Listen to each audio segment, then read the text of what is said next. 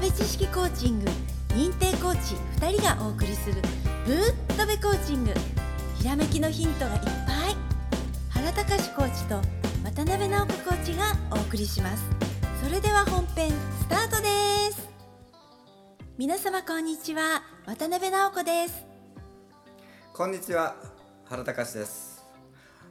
はい、えー、6月ももう初旬を超えての放送になりますが皆さんどうお過ごしでしょうか、えー、巷ではまあねっていう状態ではありますけどもぶっ飛べコーチングの方は、えー、そうですねあの皆さんのねちょっと今回の話題では、うん、ちょっと多いねこう今そわそわ不安感ねあの問題によってね、はい。えーまあ、ちょっとこう頭の中がこうはっちゃかめっちゃかになってる人がちょっと多いからあと本人さんでもいいしまた周りの人にねあの役立つような話題をお届けしようかなと思っています。はい。はい。えー、直子さんの方のあの周りの方でまたそういうふうに感じられるようななんかはい。ことってありましたか？あありますね。え毎日ねいろんな多くの人となってるわけですけれどもやっぱりねこの情報にね左右されてキャーってなってる人いるわけなんですよ。うん。はいで例えばねあのテレビとか新聞とかねニュースとかね、うん。そういうマスメディアの情報ですよね、うん。でその他に SNS ソーシャルネットワークのね、うん。そういう情報を見てキャーってなっちゃうわけですよ。うん。であの常に不安みたいな感じ。うん。ね、これねあの心理学用語で言うとファイト・ア・フライトって言ってね。戦うか逃げるかの状態になってて、あの感情面が不安になってると、こう戦うか逃げるかどっちかしかないわけですよ人間ねあのとっさに判断するのが。うん。でそれしかできなくなっちゃう。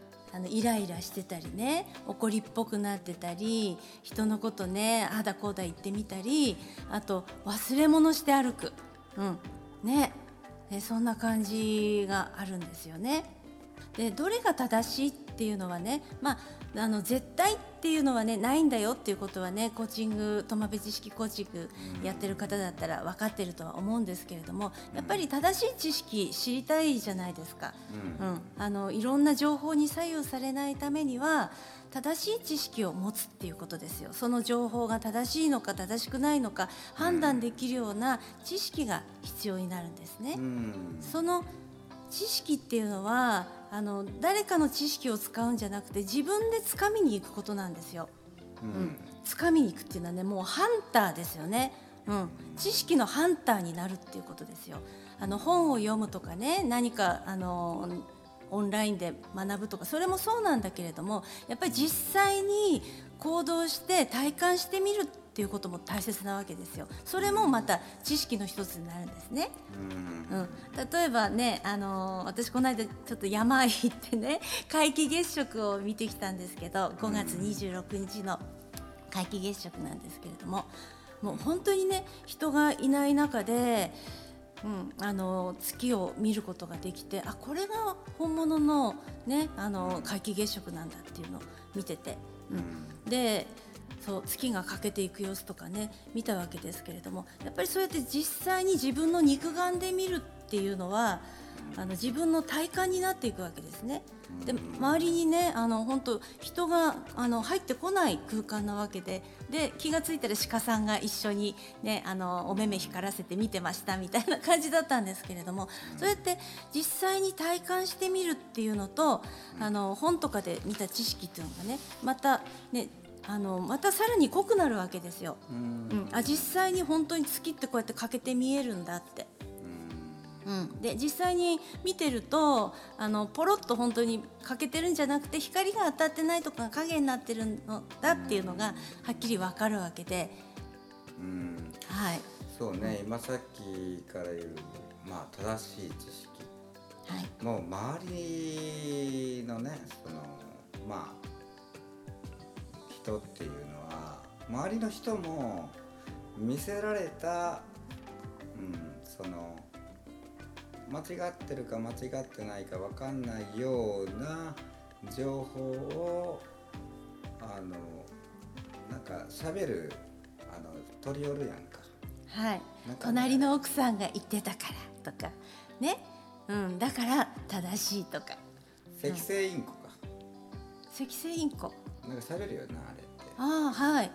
オウムみたいなやつ、はい。うん。ええ。でそれみたいなもんなんだよ、なるほど。うん。はい。受け売りなのあ受け売りね、はい。どっからで、ん？出てきたかわかんないけど、まあ、とりあえずそう言ってるわけよ、はい。でもそういうものが人が多かったらそれがなんかそれっぽく見えるわけああなるほど。あのみんなが言ってるから。なんとなくそういう、ん。なんかちょっと安心したりするわけよ、そうですね。みんなが言ってるからそっちの方行こうみたいな。うん。そんなはい、状態になんかなってるところはなってると思う、はい。うん。そうですね。なってないところはなってない、はい。そのうん。いわゆる扁桃体優位にならされてる人ともうすでにその今 COVID とかそれ以前から頭を使っている人っていうのは、もうもうパックリ分かれてると思うよ。そうですね、うんうん。二極化してる感じはいたします。本当にそれははっきりわかります、分かるよね。はい。でその特徴っていうのはどっちかというと僕見てていわゆる今まで、えーあんまりこう大勢の中の一人っていう感じで生きてる、うんで生きてた人？はい。といやいやもうなんか侍みたいな感じでこう自分の道っていうのをなんか変なやつとか言われながらでも突き進んでたやつ。はい。でそれが要は右往左往してるちょっと頭をこうかき回されちゃったグループとはい。いやいやそんなこういう同じ条件下でも自分できっちりとこうその、えーちゃんとした知識を取りに行く訓練ができている人っはい。ていうのはもうなんとな何をやらせていてもへっちゃらな感じですね。という感じですね。はい。であの今日その冒頭に話した自分本人さんね今日聞いてくれてる本人さんでもいいし周りの人がねその、はい。まあ要はそのはっちゃかめっちゃかななんかこうちょっとちょっと浮ついたような扁桃体優位になってる、ね、人たちにまあちょっとひアドバイスできるとしたらね、はい。うん。まあ、とりあえずそういうふうに人間はなるっていうもんなんです。ね、はい。でみんなそうなんですね。はい。ね。それコツだけ覚えれば落ち着きを取り戻すことができる。はい。うん、だからそういうふうに思った時になんか不安に思った時人から聞いた時もしくは自分がそういうふうに不安に思った時にもう一人の自分っていうものを必ず作って本当にそれで大丈夫なの？なんでそういうふうに自分は思思ったの？っていうふうに語りかけてはい。自分の行動をもう一回見る。ちょっと時間をかけてはい。リラックスして、そうだね。深呼吸でもいいよね。そうやってこれは誰から言われたことを自分が語っているのかとか考えてしまっているのかとかはい。そういう視点で見る癖をつけていけばいいし、はいあと周りの人でそういうふうな人にアドバイスする時ははい。またこの僕が言ったようなことをその現場でねはい。なんかそれ合うようにあのゆっくり話しかけてあげたらいいんじゃないかなと思うね。はい。うん。まずここだよね。この状態の中で、えー、なんていうかな人に左右されるのではなくて自分で考えて整理して行動を起こしていく、うん、なんかそういうふうなまあまあいい練習と思ったらいいよね。こういうことからなんていうかな、えー悟っていくというか分かっていくというかね。はい。という感じであの今回のお話は終わろうと思うんですがまた次回の方で、はいえーねまたこのその次ねに行くお話をしますのでそうですね。はい、もうこのね、今もう一年以上続くこの長期化しているストレスをどうやっていくかっていう。そういう話もね、していきたいなって思います。